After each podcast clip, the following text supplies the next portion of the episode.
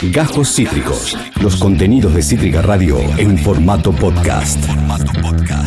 Como ustedes lo saben, los jueves es el día de la entrevista eh, relacionada al cine, a las series, a los docus, a ese tipo de cosas que nosotros tanto disfrutamos. Y hoy estamos muy contentos porque tenemos la chance de poder conversar con él. Ya ha dirigido grandes, grandes documentales, un montonazo, muy buenos, muy recomendados siempre en este programa y en esta radio. Y ahora es el momento de su primer largometraje de ficción de género, algo que nos encanta a nosotros. Somos, esto es droguita para nosotros. Y tenemos la chance de poder hablar con su director, el director de El cadáver insepulto. Es nada más y nada menos que Alejandro Cohen Arasi. Hola Alejandro, ¿cómo estás? Bienvenido, ya fue, bienvenido a Cítrica Radio.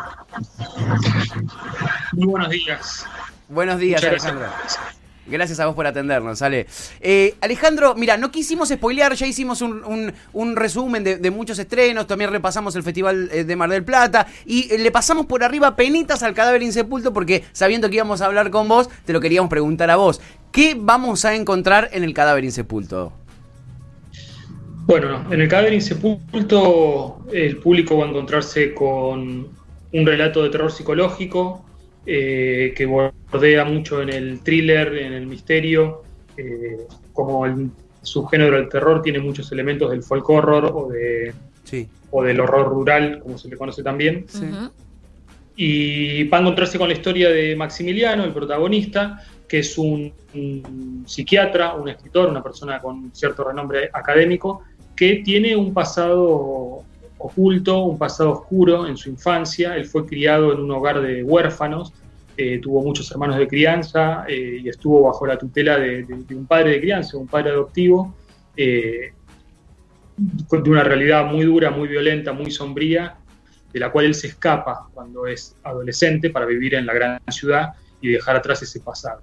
Pero llega el día en que recibe la noticia de la muerte de su padre adoptivo y eso motiva que él vuelva a su pueblo, a su lugar de origen, y allí se reencuentra con todo ese pasado que él había abandonado, ese pasado cargado de, violencia y de horror, y va reconstruyendo su historia, va reconstruyendo la historia eh, con sus hermanos, con los rencores, con las cuentas pendientes que quedaron tras su, tras su vida de su pueblo. Esa es, eh, en resumidas Cuenta la historia de, de cadáver insepulto. Alejandro, te saludo Agustina, ¿cómo estás? Tengo ganas de hacerte 100 millones de preguntas. Eh, voy a ver por dónde empiezo. Eh, bueno, tanto como productor, como director y como guionista, formaste parte de un montón de documentales. ¿Qué, qué fue lo que te motivó a de repente decidir hacer ficción, hacer un, largometraje de ficción? Bueno, en principio, antes de documentalista, soy un cinéfilo, un espectador de cine y, me gusta todo el cine. Bien. Yo no, no, creo que el cine sea una eh, división entre lo que es documental y lo que es ficción. Yo considero que el cine es un, es un solo campo, es un solo arte que tiene eh, distintas estéticas, distintas maneras de contar historias. y, a, mí siempre me gustó la ficción. Yo estudié cine documental justamente por, una, por un interés, porque tuve la posibilidad de especializarme en algo y decidí especializarme en el documental porque entiendo que es la herramienta eh, menos explorada, menos conocida, y digamos, y yo sabía que en algún momento iba a tener para poder aprender a hacer cine de ficción, si no era estudiando formalmente como estudiante, en la práctica. Y aparte yo soy un fanático de la historieta, a mí me gusta mucho la historieta, cada tanto escribo historieta, estoy también volcado ocasionalmente en la literatura, entonces la, eh, el ansia de contar una historia en términos eh, de ficción, argumentales, siempre estuvo. Yo sabía que tarde o temprano iba a darse y afortunadamente se dio con Cadáver Insepulto, que como primera experiencia para mí es muy satisfactoria.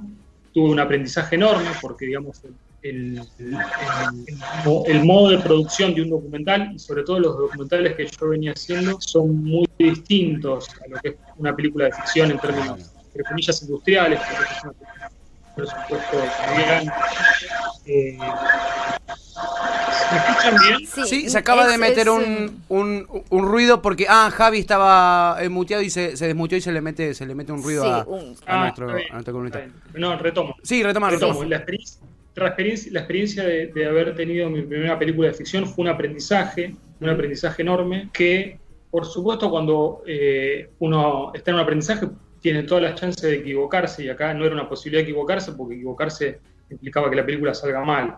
Por suerte pude rodearme de eh, gente muy experimentada en el cine de género, gente muy experimentada en el cine de ficción, mm, que humanamente eh, me contuvo mucho en esta experiencia y que supo acompañarme. Eh, y eso permitió que mi, aprendizaje haya sido muy, este, muy fluido, muy armónico y que la película haya podido salir muy bien. Qué bueno, qué bueno, Alejandro. Javi, querías hacerle una, una pregunta, Alejandro. Decile, decile, amigo, aprovecha antes que haga ruido. No, está muteado, está muteado, está muteado de vuelta. Está, va a estar difícil esto, ¿eh? Va a estar, va a estar difícil, va a estar difícil. A ver. Está complicado. Ahí está. Ahí está. Bueno, felicitaciones, Ale, peliculón. Eh, realmente me, impactó las escenas. ¿Dónde fueron filmadas?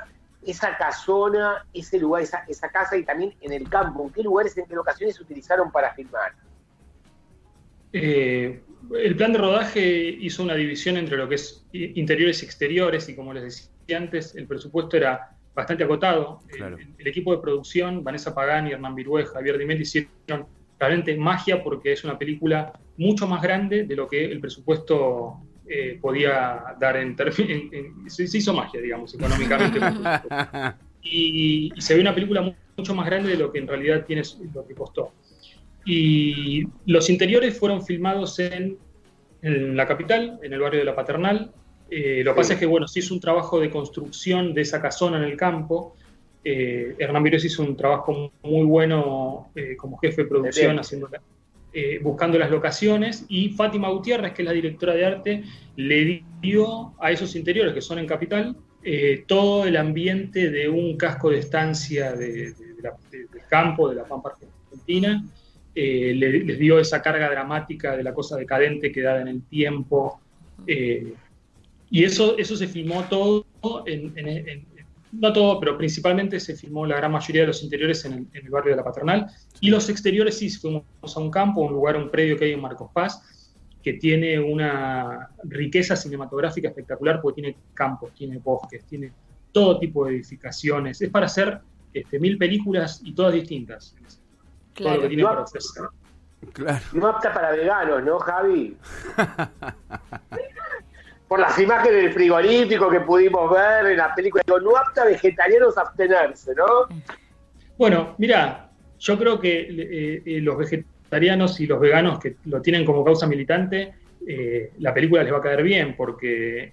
Exacto, estamos, estamos sí. En realidad, no, no, porque es más, uno de los actores de la película, Fernando, Fernando Mesnick, es vegano, es un, es un vegano con muchísima convicción, eh, y él conociendo el guion estaba muy preocupado por, si le tocaba ir al, matadero. Claro. Eh, después él viendo la película me, agradeció porque dice, está buenísimo que vos puedas mostrar lo que pasa ahí adentro, mm. que es algo que en general no se conoce, porque no hay imágenes tan gráficas sobre lo que, lo que pasa en un matadero. Y eso fue un registro documental. Digamos, aprovechando mi experiencia como documentalista, yo quería hacer el experimento de una, una, secuencia que sea filmada como documental y es esta la del matadero. Bien. Excelente. Espectacular. Y Alejandro también, digo, me, encanta este concepto eh, de que el cine, digamos, es, uno solo, independientemente de la ficción, el documental, y también, eh, eh, bueno, te caracterizás como un cinéfilo. ¿Por qué eh, decidiste también que tu primera historia eh, como largometraje de ficción sea en el género terror, que es un género tan eh, complejo tal vez en algunos sentidos, ¿no? Como, ¿por qué terror? Se dio naturalmente. La, verdad es que no es que yo pensé quiero hacer una película de terror. Empecé a pensar una historia que tomó esa forma. En ningún momento me puse a pensar en que tenía que seguir algunas convenciones del género. Es algo que eh, la escritura del guion terminó colocando la película en ese lugar, porque aparte yo tampoco soy un... El, terror, el cine, se conoce como el cine de género, haciendo ese combo de fantasía, ciencia ficción y terror, ¿no? Tiene un, tiene un nicho muy, eh, muy fiel. El público del cine de terror le gusta mucho el cine de terror y ve mucho cine de terror. Entonces, están especializados en el género. Yo lo confieso, yo me enteré existía el folk horror y el, horror rural después de haber terminado la película. Mirá. Eh, no, no, porque, porque digamos, no, no, no, no, estoy especializado en el terror como espectador. Me gusta mucho el cine de terror. tengo mi, top 5, viste, todo, esa, todo lo que quieras. Pero soy, soy un, como espectador, eh, no estoy volcado solo al género, sino a todo. Eh, eh, y fue así, que la historia terminó cayendo en esa zona del género sin que yo me lo haya propuesto de antemano. Che, perdón, pero ese top 5 ahora tiene que ser dicho. Ahora vas a tener que tirar el top 5 arriba de la mesa, Ale. Lo necesito. Vos solito. Como consumidora del cine de terror necesito el top 5 ese. Compartí, Mira, el...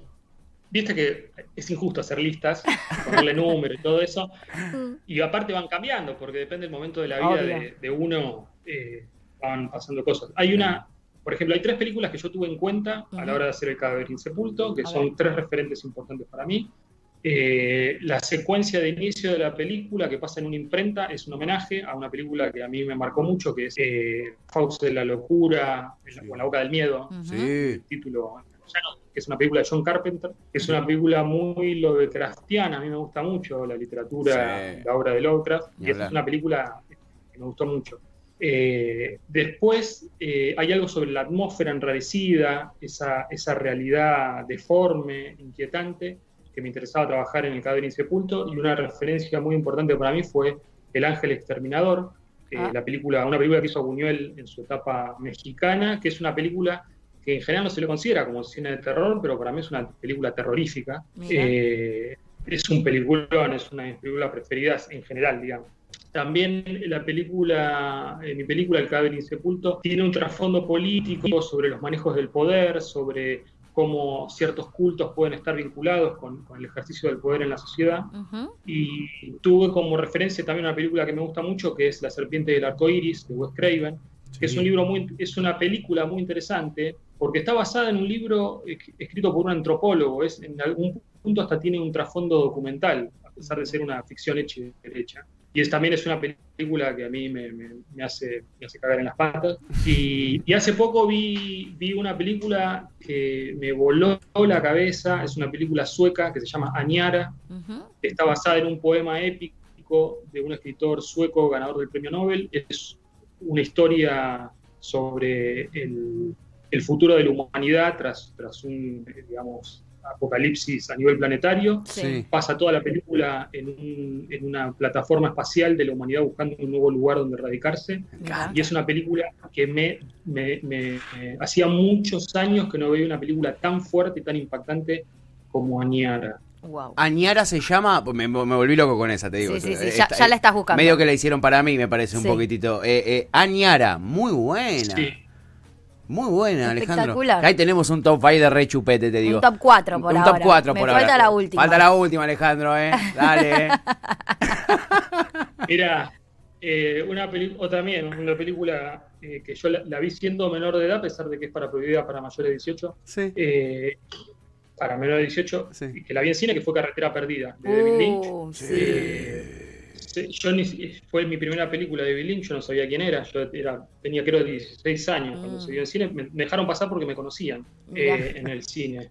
Y en un cine en el centro y quedé, y yo vivo, vivo en Floresta, me caminé del microcentro a Floresta saliendo del cine porque no, no podía creer lo que había visto. Y esa es una película de mucho terror. Sí, es tremenda. Uh, ahora sí, que eran top 5, muy completo. Heavy igual, me imagino ser menor de edad, salir de ver. Yo Carretera Perdida la vi hace no tantos años. Y es Empecé como a entrar en Lynch hace no tantos años y... No, no. Pesuti. Que, quedé medio boluda. Me pasa mucho igual con, con, Lynch, que después de sus películas quedas medio ahí como reculando. no me imagino siendo menor al día siguiente la, fui de vuelta.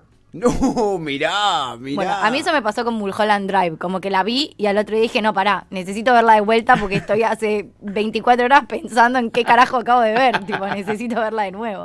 Sí, puede pasar, puede pasar. Muy lindo eso. Eh, Javi, tenías otra pregunta para Ale.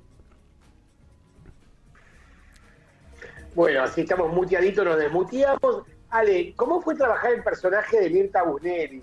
Esta chamana, bruja, llamala como quieras, campera. ¿Cómo fue el trabajo con ella? Eso fue también un trabajo, fue un aprendizaje enorme.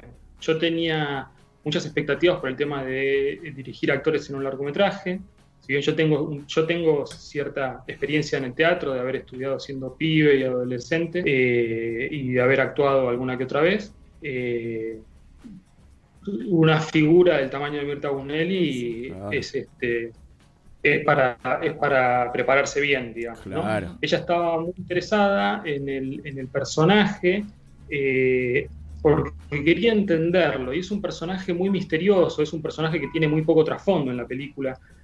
Está apenas sugerido el pasado de ese personaje, eh, hay, que, hay que agarrarlo con, con, mucha atención. Yo sé que está muy, este, no sé cómo decirlo, eh, muy, muy sugerido apenas, hay que tener una lectura muy detallista para poder entender cuál es el personaje de eh, que es la sacerdotisa, si están los créditos. y, y, aparte de tener pocas apariciones, pero muy intensas y misteriosas, ella tiene un texto al final que yo reconozco que es un texto eh, muy complejo de decir, incluso, porque es una especie de, de, poesía gauchesca surrealista que, yo al, escribirla le, di un sentido, tiene sentido con lo que está pasando, pero es surrealista.